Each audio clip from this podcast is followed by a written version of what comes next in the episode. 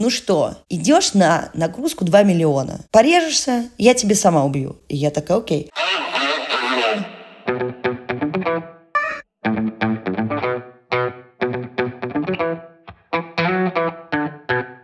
Привет, это подкаст «Раздвиньте ноги». С вами я, меня зовут Оля Крумкач, я врач-кушер-гинеколог и ведущая этого подкаста. Сегодня выпуск, наконец-то, не пропал никуда, а выходит ровно 1 декабря. День, на самом деле, сегодня посвящен борьбе со СПИДом и ВИЧ-инфекцией. И я всегда очень рада делать такие выпуски, потому что, мне кажется, они получаются максимально информативными. Естественно, если вдруг после прослушивания у вас остались какие-то вопросы, или вы хотите предложить какую-то новую тему для других выпусков, или просто, не знаю, отправить какое-то свое сообщение с рекомендациями, благодарностью или, наоборот, замечаниями, замечаниями, пишите, пожалуйста, в Телеграм-бот, который называется «Раздвиньте бот». А если вам нужна консультация от меня лично, то пишите в Телеграм-бот, только спросить бот с нижним подчеркиванием между каждым словом.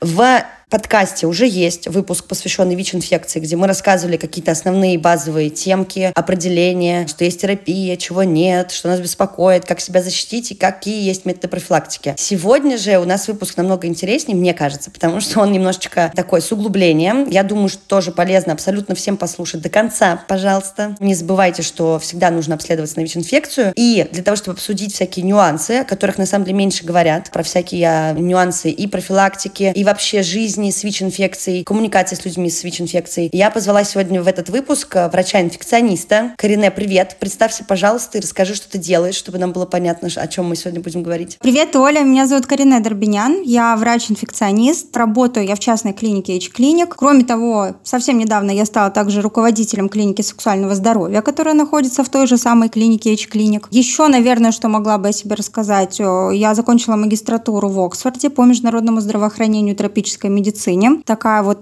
ачивка в моей биографии. Но, в принципе, работаю я в основном с пациентами с ВИЧ-инфекцией, то есть я веду амбулаторно их, и с некоторыми также другими инфекционными патологиями, будь то вирусные гепатиты, болезнь Лайма и так далее по списку. Да, внушительно, внушительно. Мы познакомились как раз с Карине на конференции. Естественно, есть какие-то общие знакомые инфекционисты в том числе. Мне особо интересна вообще тема инфекций, и так совпало интересным образом, что большую часть времени именно именно врачом, акушером-гинекологом я работала в инфекционных больницах. И, в частности, вот последнее время в Москве это было супер интересно, потому что, не знаю, на уровне, наверное, врача мне почему-то казалось, что наши коллеги с тобой, Карине, а, как-то про ВИЧ, в общем, должны знать много. А выяснилось, что даже врачи боятся ВИЧ-инфекции, не очень понимают, что с ней делать, и не знают, какие есть рекомендации, что на самом деле и медицина, и наука в этом плане скакнула, и вообще есть куча разных историй, которые помогают людям с ВИЧ-инфекцией жить и не сильно сильно, в общем, запариваться и насколько лучше стал уровень жизни у инфицированных. Но я еще знаю, что хотела сказать, потому что, опять же, ВИЧ и для врачей вопрос большой, для пациентов еще более развернутый. А все знают, что есть отдельные больницы, которые занимаются инфекциями, есть стационары разные. А вот можешь немножко про H-клиник как-то побольше рассказать, потому что я уверена, что найдутся слушатели либо слушательницы, которым, может быть, эта информация тоже будет полезна, потому что мне кажется, что вот так вот для, наверное, извиняюсь это слово, но обывателей, не все знают, что есть такие частные клиники вообще в принципе. Да, конечно, Оль. А, во всем с тобой соглашусь, что, к сожалению, наши знания в большинстве случаев о ВИЧ-инфекции очень сильно отстают от общемировых, и это накладывает отпечаток не только на нашу квалификацию как врачей, но и, конечно, на здоровье наших пациентов и на то, как они себя вообще ощущают с этой инфекцией, на то, как к ним относятся окружающие люди. Поэтому, безусловно, это то, на что мы должны класть наши силы, менять вот это отношение отношения. H-клиник в своем роде, наверное, уникальная клиника. Это первая частная клиника инфекционных заболеваний в России. Это первая клиника, в которой пациенты с ВИЧ получили возможность наблюдаться в частном порядке, в том числе и анонимно. Для некоторых людей, особенно живущих в небольших городках или занимающих какие-то высокие должности, к сожалению, вопрос так называемой постановки на учет в спеццентр иногда становится очень болезненным. То есть от страха того, что кто-то может узнать об их диагнозе, иногда люди годами оттягивают начало лечения, что, естественно, сказывается впоследствии на их здоровье. Поэтому вот эта клиника, H-клиник, она была, в принципе, организована и основана людьми, живущими с ВИЧ. В принципе, первым слоганом самым было «пациентами для пациентов». То есть эта клиника изначально была направлена именно вот на группу людей с ВИЧ, которые хотят какого-то немножко особенного отношения, возможно, у которых что-то не сложилось со, со спеццентром местным или хотят узнать какие-то более актуальные сведения, потому что наша клиника преимущественно руководствуется не только российскими клиническими рекомендациями, но и различными европейскими ассоциациями по лечению ВИЧ, американскими и так далее. То есть мы, в принципе, немножко так голову держим в сторону мировых тенденций, поэтому зачастую у нас пациенты могут получить чуть более развернутую информацию о жизни с ВИЧ, о каких-то дальнейших планах и так далее. Э, мне кажется, очень важно, потому что как раз-таки из-за стигматизации отсутствия нормального, ну, какого-то нормально доступной информации, многие до сих пор, правда, опасаются даже условно разговаривать с людьми с ВИЧ-инфекцией, поэтому, конечно, большинство это скрывает. То же самое, что и у нас в больницах кодировка ВИЧ-инфекции идет такая, чтобы это все было максимально анонимно, как и анализы, в общем, сдаются в частном порядке. Но сегодня у нас основная идея все-таки разбить какие-то мифы, вот, рассказать, что не надо бояться людей с ВИЧ-инфекцией, что, да, вот это вот мои самые ненавистные истории, как люди вскользь на приемах обсуждают, что, боже, узнала, что у меня ребенок пойдет в сад, где у кого-то из детей родитель ВИЧ-инфицированный, я, естественно, сразу забрала ребенка из этого сада, и я, ну, а я сижу абсолютно, да, как бы лицо у меня никак не меняется. И обычно в таких ситуациях пациенты начинают спрашивать, ну а что вы даже вот не реагируете, я же все правильно сделала? Я говорю, слушайте, ну это глупо. Ну, то есть, естественно, на приеме это другими словами. Но мне прям становится очень неприятно, что до сих пор вообще такие мысли у людей присутствуют. Ну, соответственно, я надеюсь, мы еще расскажем про то, что нельзя заразиться ВИЧ-инфекцией от другого человека, у которого есть такой диагноз, просто находясь с ним в одной комнате, потому что так это не передается. Ну и, соответственно, рассказать, наверное, все про вирусные нагрузки, потому что вот это вот более глубоко, наверное, копнуть получится, так как есть и миф в том числе про препы и разную профилактику, которая на самом деле используется людьми неправильно. Так что потихоньку пойдем. Я сегодня больше спрашиватель, чем отвечатель, поэтому первый вопрос. Вот у нас ВИЧ да, все еще везде прописывается в стадии эпидемии, что вот у нас в России эпидемия ВИЧ-инфекции. Я примерно представляю, что происходит в других странах, и вот, например, сейчас там э, из-за того, что провожу много времени в Европе, общаюсь с разными людьми, у меня было миллион каких-то смешных смолтоков э, в кафешках, э, на, вечеринках, где, когда я озвучивала тот факт, что в России бесплатно, да, при постановке на учет по месту жительства выдают терапию антиретровирусную как раз-таки от ВИЧ-инфекции, то есть которая не лечит, но которая помогает и снизить вирусную нагрузку, и последствий и, в принципе, вообще следить за своим здоровьем. Что такого в Европе практически нет, что люди добиваются каких-то там квот, либо тратят огромные деньги, то есть такой программы не существует. Но при этом у нас все еще статус эпидемии. Вот э, можно, пожалуйста, какие-нибудь комментарии попросить, Карине, пожалуйста? Да, ну, наверное, тут Европа Европе рознь. Не знаю именно конкретно про какую страну ты говоришь. Ну, есть страны, в которых лечение ВИЧ-инфекции находится на гораздо более лучшем уровне, чем в России. То есть та же Великобритания, где, например, лечат не только граждан, но и не граждан, и неважно в каком правовом статусе ты находишься, будь то туристическая виза или какая угодно, если ты придешь в центр и тебе дадут просто терапию бесплатно. Россия, к сожалению, до этого немножко далековато. А почему все еще статус эпидемии? Ну, опять же, здесь э, вопрос такой, что у нас нет единения по теме эпидемии в России. Кто-то из ведущих специалистов говорит, что она есть, кто-то отрицает и говорит, что это проделки Запада Запада и наших эм, так скажем, врагов, которые хотят выставить все в таком свете, как будто у нас проблема, а на самом деле проблем никаких нет. Скорее всего, что все-таки ситуация не так э, замечательна, как э, некоторые специалисты хотят, чтобы мы ее видели. А ежегодно, например, публикуется такая справка по ВИЧ-инфекции, то есть можно найти официальную статистику по новым случаям инфицирования, то есть ту, которая представляет как бы, государственный орган, это Федеральный центр по борьбе с ВИЧ-инфекцией, и у них на сайте есть информация о, например, новых случаях случаях за прошлый год, в каком регионе больше, э, там, э, расчеты на 100 тысяч населения, а больше ли это гетеросексуальный или какой путь передачи. Ну, в общем, по прошлому году, например, мы знаем, что официальных только случаев заражения свыше 60 тысяч, что почти 75% приходится на половой путь передачи, из которых подавляющее большинство людей, по крайней мере, как они говорят в этих первичных анкетах, это гетеросексуальный путь передачи, то есть от мужчины к женщине или от женщины к мужчине. Там порядка 72% такой путь. И все еще у нас очень высокий процент по передаче ВИЧ-инфекции среди наркопотребителей. Это свыше 20%, что на самом деле очень много. И здесь э, встают вот какие вопросы. К сожалению, в нашей стране не адаптировались программы, которые были адаптированы в других странах мира и которые доказали свою эффективность в снижении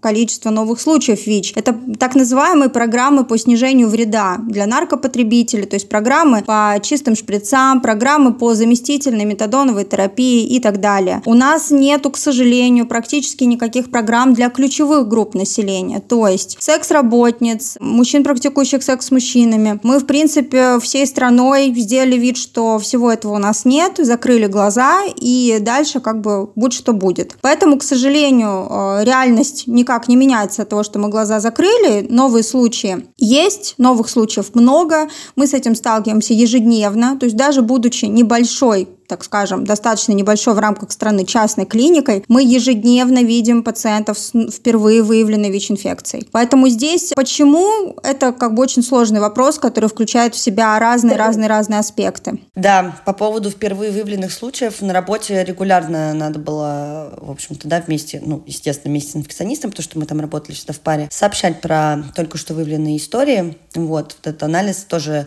не все знают, все сдают обычно, мне кажется, что, наверное, и фуже, наверное, в лабораториях больше сдают вот так вот, типа просто для профилактики. А есть еще анализ на иммуноблот, когда дается еще номер, если выявляется случай новый. И вот, в общем, как-то, несмотря на всю подготовленность, иногда, конечно, даже нормально объяснить человеку не можешь, потому что это сразу же, ну, себя начинают хранить, и при этом, когда начинаешь выяснять, и про вот эти анкеты, да, первичное обращение, когда рассказывают, что откуда. Я вот, например, на своем опыте работы в стационаре поняла, что, ну, как не знаю, сколько процентов, возможно, 10-15 людей, которые честно говорят, говорят, что в них случилось. А так даже встречались люди, которые такие, я там сходил в туалет, вот заразился. И я говорю, ну, бывает, наверное, но не бывает. Да, это, кстати, тоже очень важно, потому что я вот надеюсь, у меня получится все вместе анонсировать и в соцсетях тоже, потому что хочется, конечно, эту тему очень сильно развить, про то, что ни маникюр, ни стоматолог. Я понимаю, что у нас есть абсолютно разные регионы и как бы везде разная доступность э, технологий, но сейчас к минимуму снижена э, ситуация, когда можно заразиться через переливание крови, потому что всю кровь проверяют, есть карантин и все остальное. Во время время операций тоже. И сейчас, конечно,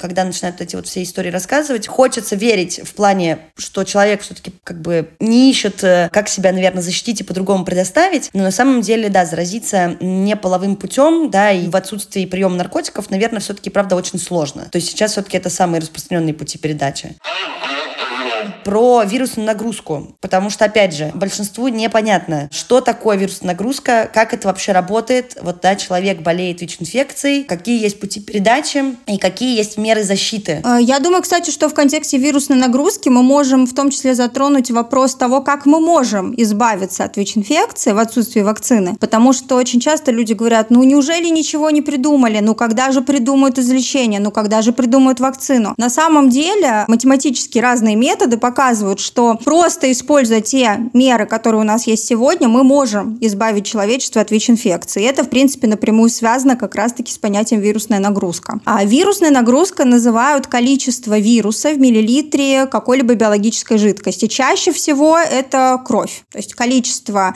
вируса ВИЧ, количество его копий в одном миллилитре крови. Бывает так иногда, что мы измеряем вирусную нагрузку не только в крови, а, например, в спинномозговой жидкости, то есть в той жидкости, которая омывает головной спиной мозг. Это как бы не нужно в рутинной практике, используется только для тяжелых пациентов.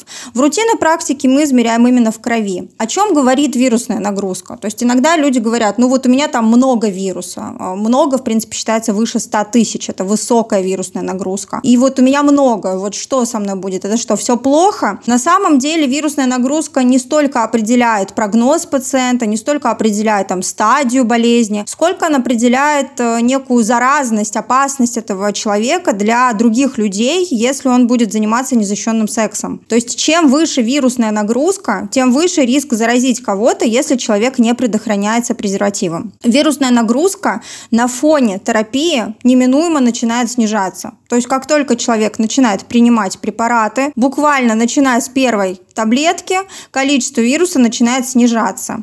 И в конце концов, в срок примерно от месяца до полугода, неважно, какая была вирусная нагрузка в начале, мы доходим до того, что называется неопределяемая вирусная нагрузка. Иногда еще говорят подавленная. Это когда вируса настолько мало становится в крови, что мы делаем анализ крови и не видим его там. И в итоге мы получаем результат, в котором написано РНК ВИЧ не обнаружено. То есть как будто бы мы человека исцелили. К сожалению, если человек прекратит принимать таблетки, буквально пары недель будет достаточно для того, чтобы вирус в крови снова появился. И снова появилась так называемая вирусная нагрузка. Поэтому говорить об исцелении пока что не приходится. То есть терапия работает тогда, когда человек ее принимает. Если он перестает ее принимать, она не работает. Никаких курсов, как это бывает в некоторых других болезнях, там пропить пару месяцев, прекратить, здесь так не работает. Кроме того, что состояние здоровья человека улучшается на фоне того, что вирусная нагрузка подавляется. То есть у его иммунитета появляется наконец-таки возможность, ну так скажем, вздохнуть полной грудью, наконец-то начать восстанавливаться, потому что вирус перестает мешать иммунной системе, ну, по крайней мере, в такой э, как бы высокой степени. Кроме этого, человек становится безопасным для своих половых партнеров. Происходит это не сразу. То есть с того момента, как у человека вирусная нагрузка стала неопределяемой, для того, чтобы с уверенностью говорить, что он безопасен для своих половых партнеров, мы советуем всегда подождать еще полгода. И если через полгода вирусная нагрузка снова неопределяемая, то мы можем говорить о том, что даже при незащищенных половых контактах, конечно, при условии, что человек продолжает принимать терапию, он уже на 100% никого никогда половым путем не заразит. Эта концепция носит название n равно n, неопределяемый равно непередающий. На английском она называется u equals u, в принципе, там то же самое, неопределяемый, непередающий. И подтверждена она огромным количеством различных исследований. В принципе, вот вообще сама концепция, сама логика того, что чем меньше вируса, тем человек менее заразен, она как бы очень э, понятная. Я думаю, даже человеку без медицинского образования кажется понятным, что чем меньше вируса, тем меньше заразность. Но, безусловно, для того, чтобы дойти до этой концепции, внедрить ее в клиническую практику, ушло очень много лет. Первое исследование подобного рода оно было проведено еще в 2000 году в Уганде, и э, тогда еще показали, что чем выше вирусная нагрузка, тем больше риск партнера заразить. И в этом исследовании, в котором участвовало там чуть более 400 человек, показали, что при нагрузке менее 1500 копий ни одного случая инфицирования не было. С тех пор было проведено много разных исследований, как наблюдательных, так и рандомизированных. И в итоге окончательную точку вот именно в концепции n равно n поставили исследование партнер. Партнер первый и партнер второй. То есть это исследование, которое состояло из таких двух фаз. Первая фаза, она проводилась примерно в течение четырех лет, где-то с 2010 по 2014, и там было свыше тысячи пар, как гетеросексуальных, так и гомосексуальных, и одним из критериев было то, что у одного партнера есть ВИЧ, у второго партнера нет ВИЧ, и они не пользуются никакими дополнительными мерами защиты, не используют презерватив, не используют доконтактную профилактику ВИЧ и не используют постконтактную профилактику ВИЧ. В итоге на вот протяжении всех этих лет, что проводилось исследование партнер, ни одного случая заражения партнера ВИЧ-отрицательного не произошло. Именно в контексте вот взаимоотношений с партнером, у которого ВИЧ подавлено. То есть в этом исследовании у всех людей с ВИЧ-инфекцией вирусная нагрузка была уже давным-давно подавлена. Они были на терапии много лет. Потом в контексте э, гомосексуальных пар это исследование несколько расширили.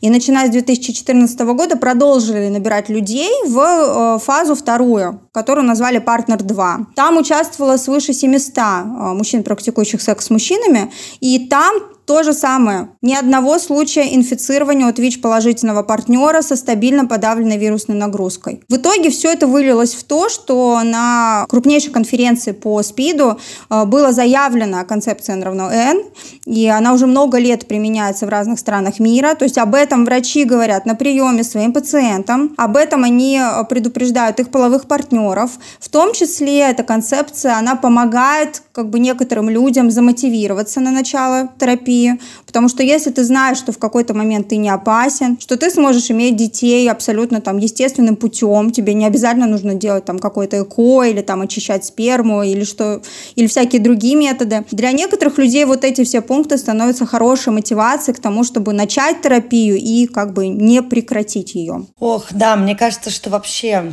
мало, мало об этом говорят, никто не знает даже определений, ну и, господи, ну даже коллеги иногда начинают рассказывать какую-то ересь пациентам и не очень понимают, на самом деле, как все устроено. Окей, тогда, например, человек принимает терапию, как она вообще работает? То есть вот мы поняли, что бывает разная вирусная нагрузка, какие есть концепции, но как работает сама терапия, чтобы было просто понятно, да, у нас есть антиретровирусная терапия, которую в том числе там дают, да, во время родов, чтобы снизить риск передачи от матери к плоду, которую дают деткам, которые от ВИЧ-инфицированных мам, и, соответственно, ее принимают ВИЧ-инфицированные люди уже взрослые. Вот как она работает, что она делает? Ну, то есть каким образом она э, вообще, в принципе, снижает эту вирусную нагрузку? Антиретровирусная терапия не убивает вирус. То есть те вирусные частицы, которые в организме есть, она не сможет убить. Антиретровирусная терапия может сделать так, что не появятся новые вирусные частицы. А те вирусы, которые в организме есть, они погибают буквально за несколько дней. То есть мы даем человеку вещество, благодаря которому вирус не воспроизводит сам себя. То есть он не делает новых клонов. И те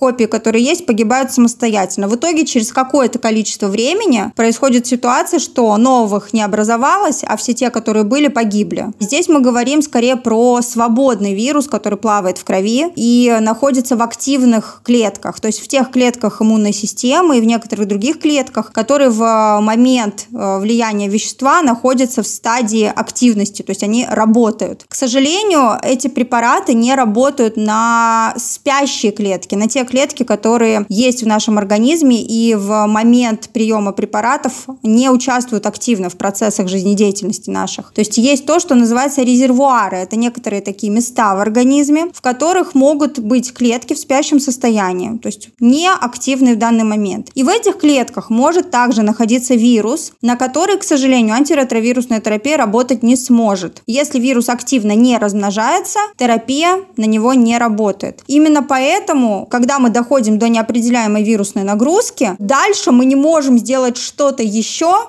чтобы вытащить вирус насильно, чтобы заставить все эти спящие клетки проснуться, чтобы вытащить его отовсюду в организме, где он прячется. Пока что у нас нету таких технологий. К слову, есть некоторые научные такие изыски, когда пробуют, пытаются вот разбудить все спящие клетки, сделать так, чтобы он вышел. Ну, пока ни одна из этих технологий не дошла до реальных клинических испытаний на людях, поэтому ну, как бы нам остается надеяться, что когда-нибудь это произойдет. Но, тем не менее, вот концепция такова. То есть мы воздействуем на активно размножающийся вирус. Именно поэтому бывает так, например, что несмотря на то, что человек регулярно принимает терапию, пьет ее каждый день по часам, не пропускает, пьет идеально как надо, там, с едой или без еды, в зависимости от терапии. То есть привержен на 100%. И при этом иногда бывает ситуация, когда он идет сдавать анализы в очередной раз и видит, что внезапно там появился вирус. То есть там, не знаю, 5 лет было не обнаружено, нужно, а тут внезапно бабах, и там, не знаю, 350. Человек это может очень сильно напугать. А, в большинстве случаев люди начинают сразу думать, что, ну, значит, все, терапия не работает.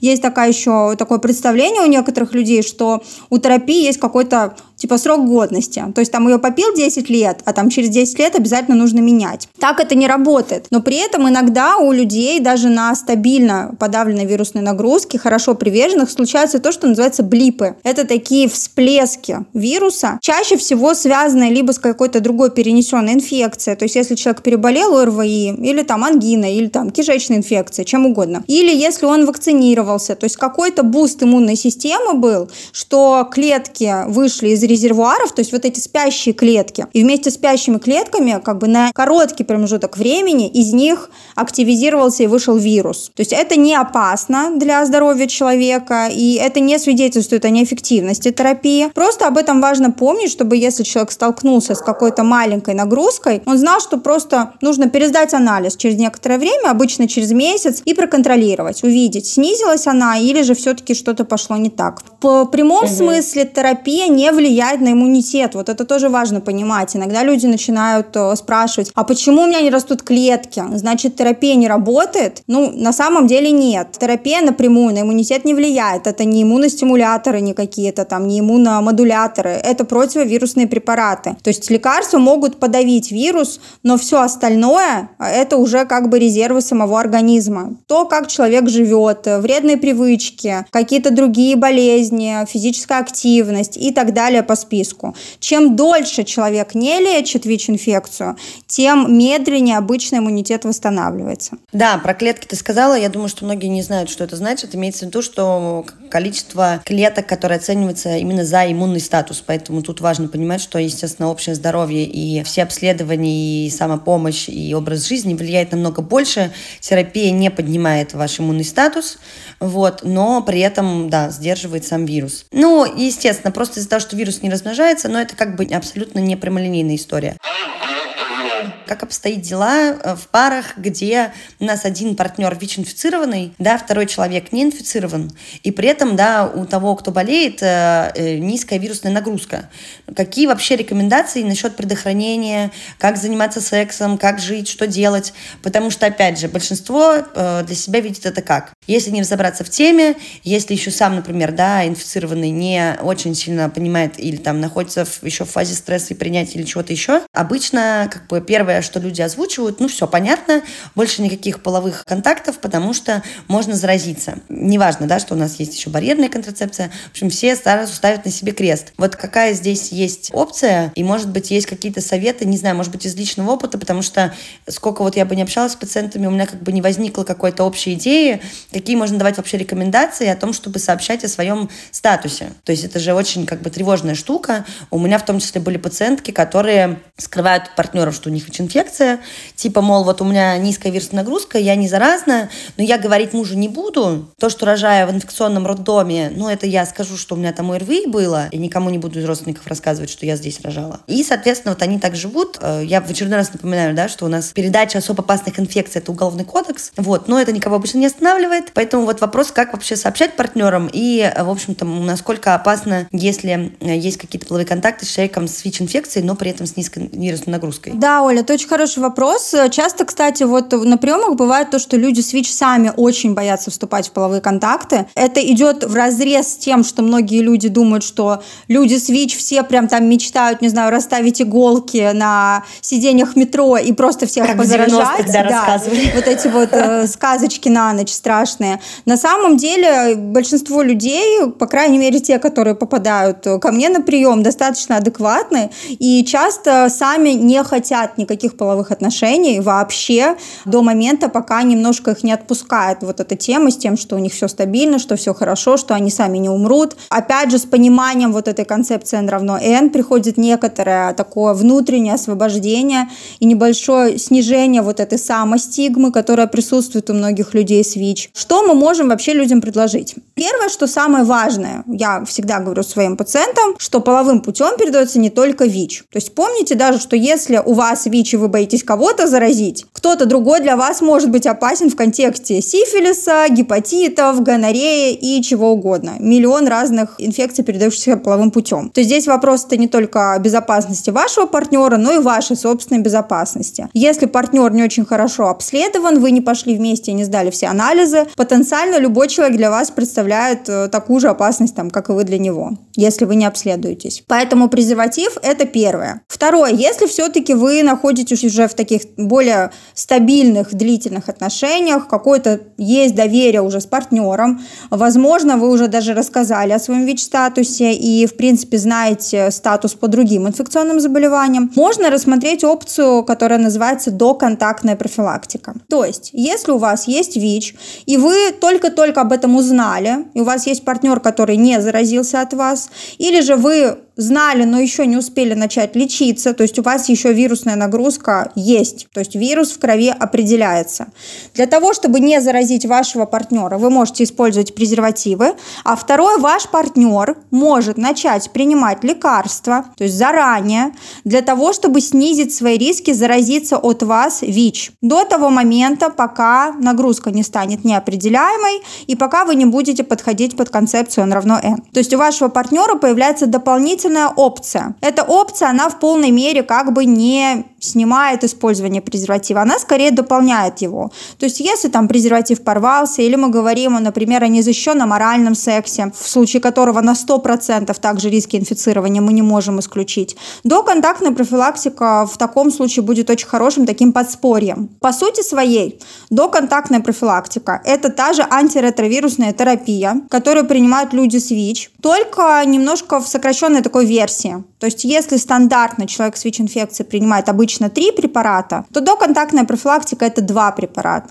Часто они бывают, кстати, в одной таблетке. То есть для доконтактной профилактики человек может принимать эти таблетки либо каждый день, либо в некоторых случаях так называемая схема по требованию применима. Эти схемы обе, как ежедневная схема, так и прием по требованию, они также показали свою эффективность в клинических исследованиях. И при этом, что ежедневный прием, что прием по требованию, то есть на какой-то конкретный сексуальный контакт, они имеют одинаковую эффективность, если человек принимает их правильно. Но вот здесь возникает единственная, как бы такая самая главная проблема, это то, что в России, к сожалению, пока очень мало специалистов, кто консультирует людей по вопросу доконтактной профилактики. То есть в СПИД-центрах этим не занимаются. Государство пока что на именно таком более высоком уровне про доконтактную профилактику не говорит, и препараты не закупаются для доконтактной профилактики. Терапия сама доступна, это не какие-то фантастические деньги, то есть ее можно приобрести самому, есть аптеки, в которых ее можно купить,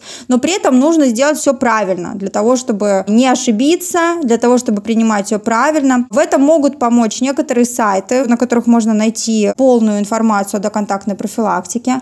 Насколько я помню, кстати, есть у нас такой сайт, сайт, его нужно просто точно найти, как он называется. Екатерина Юрьевна Степановна, одна из э, ведущих специалистов нашей клиники, вот она участвовала в создании сайта по ДКП и ПКП, для того, чтобы те люди, которые как раз интересуются этим, могли прочитать всю эту информацию, по крайней мере, иметь какое-то более детальное представление. Кроме того, в чем прикол до контактной профилактики? Это в том, что э, для некоторых групп населения это, в принципе, то, что может значимо снизить риски. То есть, если мы говорим первый случай, случае. Не, ну подожди, подожди, подожди, подожди. Тут, тут как бы мы сейчас уходим в дебри, совсем уже сложно будет. Вопрос, вот есть очень много и слухов, и мои друзья почему-то этим грешат. Если мы говорим про гомосексуальные отношения, по поводу постконтактной профилактики, многие как бы считают, что это в любой ситуации спасет. Вот эти все рассказы про гей-секс-вечеринки, что все, значит, наглотались этой профилактикой, при этом сколько они там выпили, что они выпили. Вот здесь хочется просто остановиться и сказать, что это не вариант использовать это самостоятельно, а обязательно нужно как бы изучить вопрос, желательно проконсультироваться с специалистом, потому что просто так э, обкладываться посткаитальной профилактикой это неправильно, потому что я уверена, что это все делается спустя рукава, типа я вот принял таблетку, и мне стало по, как бы поспокойней, и можно не предохраняться, а что там, где там, а потом вот эти вот рассказы, звонки, Оля, у меня сифилис, куда идти, что делать, потому что про сифилис, про все остальные заболевания все тоже сразу резко забывают, главное как бы ПКП съесть и пойти, поэтому вот как бы скорее немножко не... Да, у нас действительно mm-hmm. есть два варианта лекарственной профилактики ВИЧ. То есть это когда человек не просто использует презерватив, а еще какие-то лекарства принимает, чтобы защититься. И варианта тут вот два. Можно это сделать до полового контакта, тогда эта профилактика называется доконтактная. А можно это сделать, когда уже половой контакт с каким-то риском заражения, то есть любой незащищенный контакт, по сути, случился уже. Тогда это называется постконтактная профилактика. То есть когда человек уже вступил в незащищенную какую-то сексуальную связь, и после этого либо у него возникли страхи, либо он протрезвел и понял, что что-то не то случилось, либо это в том числе, кстати, могут быть случаи сексуализированного насилия, когда от человека вообще ничего не зависело. И для того, чтобы как раз снизить эти риски, вот есть постконтактная профилактика. Они а, немножко как бы разные по своей сути, потому какие лекарства принимаются. У них есть свои показания, конечно же, но есть и некоторые хоть и небольшое количество противопоказаний. Тут мы обязательно помним про то, что любое лекарство все-таки имеет как плюсы, так и минусы. Поэтому как доконтактная профилактика, так и постконтактная профилактика должны назначаться все-таки под э, наблюдением врача, должны сдаваться необходимые анализы. Если человек регулярно, например, принимает доконтактную профилактику, каждые три месяца ему рекомендовано сдавать анализы, ходить к врачу за консультацией. То есть это все-таки не такой шаг, который самостоятельно должен человек делать. Типа купил таблетки принимаешь бесконтрольно. Здесь есть несколько опасностей, одна из которых, что если ты это делаешь не совсем правильно, в какой-то момент жизни ты все-таки можешь заразиться ВИЧ, но если ты будешь продолжать принимать эти таблетки, делать это через пень-колоду, они могут просто перестать работать. И тогда в тот момент, когда ты уже поймешь, что тебе надо уже к врачу за лечением, к сожалению, арсенал тех таблеток, которые врач сможет назначить, сильно снизится. Вот поэтому это такие вещи как бы очень классные, они помогают в том числе в снижении новых случаев, и очень многими государствами мира они уже приняты действительно на вот государственном уровне, то есть выдаются бесплатно в так называемых клиниках сексуального здоровья и имеют как бы свою определенную аудиторию и помогают людям справляться со страхами. К сожалению, опять же, у нас пока эта опция недоступна, то есть невозможно просто прийти там, в спеццентр и попросить. Никто не будет консультировать по этому вопросу, к сожалению. Есть возможность консультации, в том числе онлайн по таким вопросам, потому что здесь мы не говорим о постановке диагноза, здесь мы говорим о каких-то дополнительных методах. Есть сайты, а, но, опять же, лучше, конечно, найти своего врача-инфекциониста и обратиться к нему вот с такими вопросами. Да, это сто процентов. Никогда не надо все делать просто потому, что там где-то что-то прочитал, где-то посмотрел, кто-то подсказал. Просто, да, мне понравилось выражение через пень-колоду. Тут как сейчас все рилсы, шутки, что к 30 начинают эти фразочки проскакивать. Окей, у меня вопрос еще такой, потому что нас все равно слушает много разных людей. Я вот вообще на днях узнала, что у нас очень огромная какая-то аудитория студентов-ординаторов, потому что начали подходить к ребятам, которые где-то работают, и если у них есть вообще, в принципе, студенты, то народ активно начинает подходить, говорит, о, мы слышали, вы участвовали. Поэтому, мне кажется, тоже важный момент. Вот я пока не была в ординатуре, то есть если на работе у меня как бы мало было, на самом деле, пациентов с ВИЧ-инфекцией, пока там еще училась. Но вот дальше в ординатуре у нас были пациентки такие, и, естественно, мы говорим это про операции, про прямой контакт с кровью, э, с ранами, со всеми видами жидкости, которые вырабатывает вообще организм. Потом, соответственно, уже когда я сама работала акушером-гинекологом, тоже вот эти двойные перчатки, вот этот вот красный день календаря, когда главный врач говорит, ну что, идешь на нагрузку 2 миллиона, порежешься, я тебе сама убью. И я такая, окей. При мне были случаи, конечно же, когда проводили профилактику для медперсонала. Я сама два раза капалась, потом нервно сдавала анализы по схеме 100-500 миллиардов тысяч раз и просила прекрасную мою коллегу-инфекциониста за меня открывать результат, значит, моего анализа, потому что я каждый раз такая, ну все, я как бы порезала себе руку, укололась, ну, ты судуля. Естественно, это все шутки шутками, но в том числе препараты для профилактики также доступны и для тех, кто работает вообще в сфере медицины, что очень важно, потому что это всегда такой серьезный случай, если произошел контакт с ВИЧ-инфицированным пациентом, я имею в виду контакт, да, именно передача, в основном это кровь, какие-то другие жидкости, что угодно. И большинство, на самом деле, хирургов с такими штуками сталкиваются. Это всегда там вот эти вот телефонограммы, бумажки, сначала, значит, обработаться, принять что-то, потом поехать в спеццентр, взять там какие-то лекарства, еще что-то поделать, чтобы тебе все подобрали. Вот вопрос такой, как эта тема работает и насколько хорошо предоставляют эту помощь, может быть, ты знаешь, потому что э, это же условно не посткоитальная как бы профилактика, но такая экстренная с учетом профессиональных рисков. Вот э, применяется та же самая терапия или есть какие-то нюансы? Постконтактная профилактика ВИЧ, она одинаково, по сути, вне зависимости от того, какой был риск половым путем или там через кровь, там поранился во время операции, укололся шприцем, пока делал инъекцию. И вообще по Санпину а, в каждом учреждении медицинском должна быть постконтактная профилактика ВИЧ. То есть в течение часа максимум. У человека должна быть возможность получить эту профилактику, если вдруг случился какой-то факт повреждения кожных покровов. То есть э, в каждом учреждении должно это быть. И эти препараты должны людям выдаваться прямо на рабочем месте, бесплатно. Но как в реальности это устроено, мне сказать сложно. Я видела пару раз, как это было устроено в нашей общей инфекционке. Меня не очень как бы этот процесс радовал. И в том числе по качеству препаратов, к сожалению, которые выдавались, потому что препараты есть разные, есть более современные, менее современные. У более современных препаратов меньше побочек, то есть человек может месяц принимать и ничего просто не чувствовать, потому что часто люди просто думают, что терапия для лечения ВИЧ это просто какой-то яд. Это не так. То есть люди люди могут его вполне замечательно переносить, если это хорошие современные лекарства.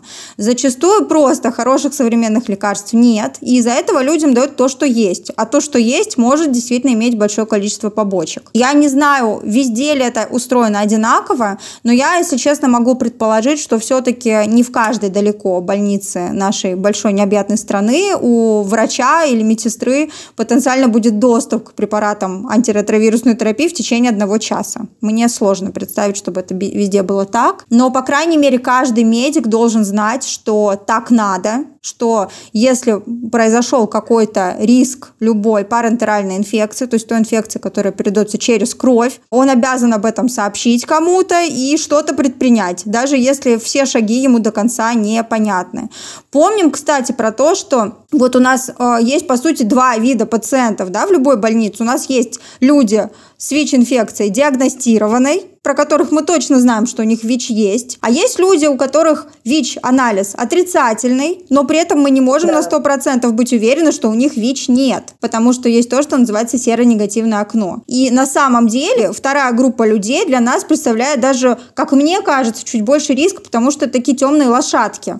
То есть если у нас э, пациент уже с ВИЧ, и мы уже знаем, например, на терапию он или без терапии, нам четче понятна вся ситуация. Если же у человека анализ отрицательный, это может нас вогнать в какую-то ложную, в ложный дзен, что мы можем подумать, что все, мы точно не заразимся, он точно безопасен. Но вот, к сожалению, это не так, поэтому в условиях именно медицинского учреждения, по сути, как мы всегда говорим, любой врач должен воспринимать любого пациента как потенциально имеющего все возможные инфекции. И что касаемо еще неопределяемой вирусной нагрузки, я бы вкратце хотела затронуть вопрос концепции 90-90-90. То есть э, подавленная вирусная нагрузка – это не только классно для самого человека, живущего с ВИЧ, и там, для его половых партнеров, но также это очень здорово в контексте снижения новых случаев ВИЧ-инфекции. И это доказано. Есть такая организация, которая называется UNAIDS. Это подразделение ООН, которое занимается именно проблемой ВИЧ-инфекции и СПИДа. И вот они разработали концепцию, которая называется 90-90-90. С течением времени она даже немножко стала по-другому называться. Теперь она 95-95-95. И суть этой концепции вот в чем. Если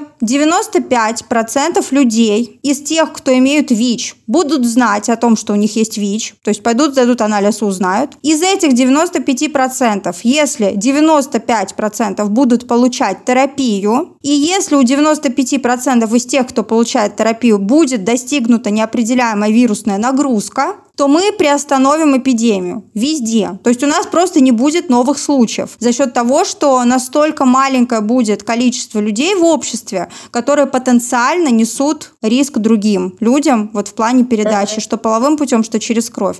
Это очень классная концепция в том плане, что кроме того, что она работает, и это реально уже показано на примере многих стран, то есть и в Британии очень хорошие цифры, и в Португалии очень хорошие цифры, в некоторых странах Азии, кстати, достаточно хорошие цифры в э, концепции 95-95-95. У нас, к сожалению, есть определенная, как бы такая, мы буксуем на уровне еще выявления. То есть у нас вроде бы есть некоторые вещи, которые мы делаем, кто никто не делает. Ну, типа, мы всех тестируем на ВИЧ практически, кто госпитализируется.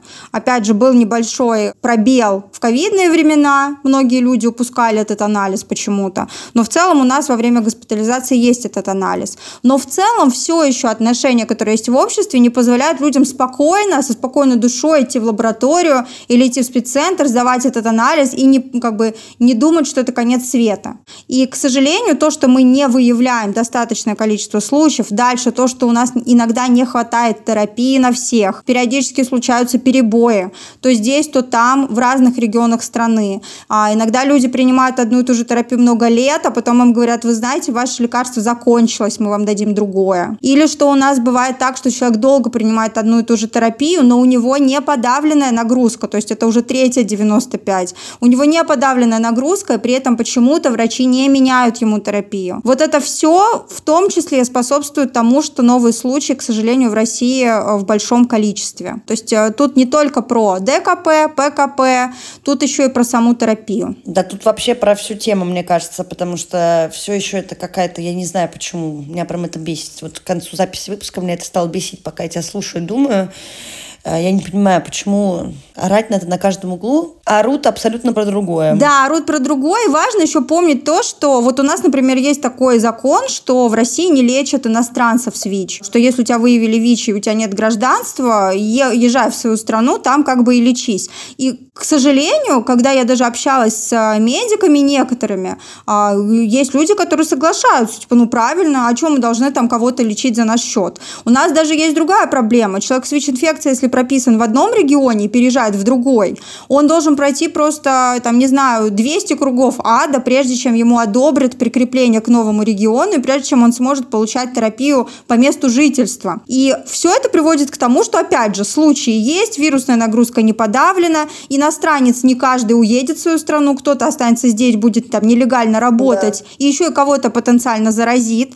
Но при этом, что самое интересное, если у нас в стране будет иностранец, который ВИЧ не лечил 10 лет, и у него развился СПИД, и у него в итоге будет там какой-нибудь туберкулез легких, например, он вызовет скорую, поедет в больницу, наше государство будет лечить его бесплатно, просто потратит на это уже миллионы рублей. Поэтому в контексте лечения иностранцев это не только про гуманность, это, кстати, про экономическую составляющую. Мы могли бы здорово на этом сэкономить, делая людей здоровее и при этом тратя на это меньше денег. Да, да, это естественно. Я думаю, что основное, что мы сегодня хотели, мы рассказали. Я не знаю, Карина, есть ли тебе что-то добавить, потому что мои-то все мысли только про то, что я очень призываю всех интересоваться, читать, ходить к врачам и э, не поддаваться на всякие алармистские статьи, где все ужасно и буквально, если подержаться за руку с ВИЧ-инфицированным человеком, сразу же будет и ВИЧ, и гепатит С. Пожалуйста, имейте критическое мышление, заботьтесь о своем здоровье, не будьте, как это, противными людьми, вот, и как бы действуйте и мыслите, исходя из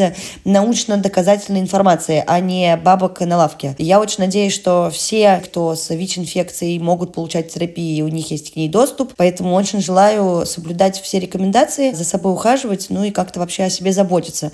Поэтому, если ты хочешь что-то еще сказать в завершении, то сейчас, в принципе, самое на то время. Я бы хотела, наверное, сказать, что нужен некий баланс между тем, чтобы не быть слишком беспечным, но и между тем, чтобы не иметь фобии, потому что фобия ВИЧ это тоже такая себе штука. То есть не нужно бояться там знакомиться с людьми, бояться вступать в половые отношения, если вам этого очень хочется. Просто нужно помнить о мерах защиты, нужно помнить о том, что регулярно нужно проверяться самому, что если вы с человеком уже состоите в каких-то более стабильных отношениях и хотите отказаться от использования презерватива, вне зависимости от того, как человек выглядит, сколько у него денег, насколько у него дорогой телефон, машина и так далее. ВИЧ, гепатиты, сифилис и так далее могут быть у любого человека. Поэтому очень здравым шагом было бы, чтобы каждый человек, вступающий в незащищенные половые контакты, до этого шел, сдавал анализы и просил сдать своего полового партнера. Помните также, наверное, что алкоголь часто приводит к необдуманным, к сожалению, поступкам. Очень часто ситуации такого высокого риска происходят именно в состоянии алкогольного опьянения. Имейте с собой презервативы, если вы склонны к чуть более необдуманному поведению. Мы можем сделать вещи, чтобы защитить себя дополнительно, но при этом не стоит как бы слишком сильно думать об этом постоянно, не стоит бояться людей с ВИЧ. Нужно помнить о том, что сейчас это контролируемое заболевание. С ВИЧ можно жить долго и счастливо. Продолжительность жизни может быть такой же, как у человека без ВИЧ. С ВИЧ можно рожать здоровых детей, вступать в новые отношения, заниматься спортом, в том числе и спортом больших достижений. И как бы преград никаких для этого нет кроме э, приема терапии. Да, супер завершающая речь. Спасибо большое тебе, Крине. Я, во-первых, надеюсь, что вы дослушали выпуск до конца. Во-вторых, пожалуйста, слушайте подкаст «Раздвиньте ноги» на всех площадках, на которых вы обычно слушаете подкасты. Не забывайте ставить свои комментарии, лайки, звездочки, все виды возможных реакций, которые можно ставить на этих площадках. С вами была я, меня зовут Оля Крумкач, врач-акушер-гинеколог и ведущая этого подкаста. Спасибо вам большое и до следующего выпуска.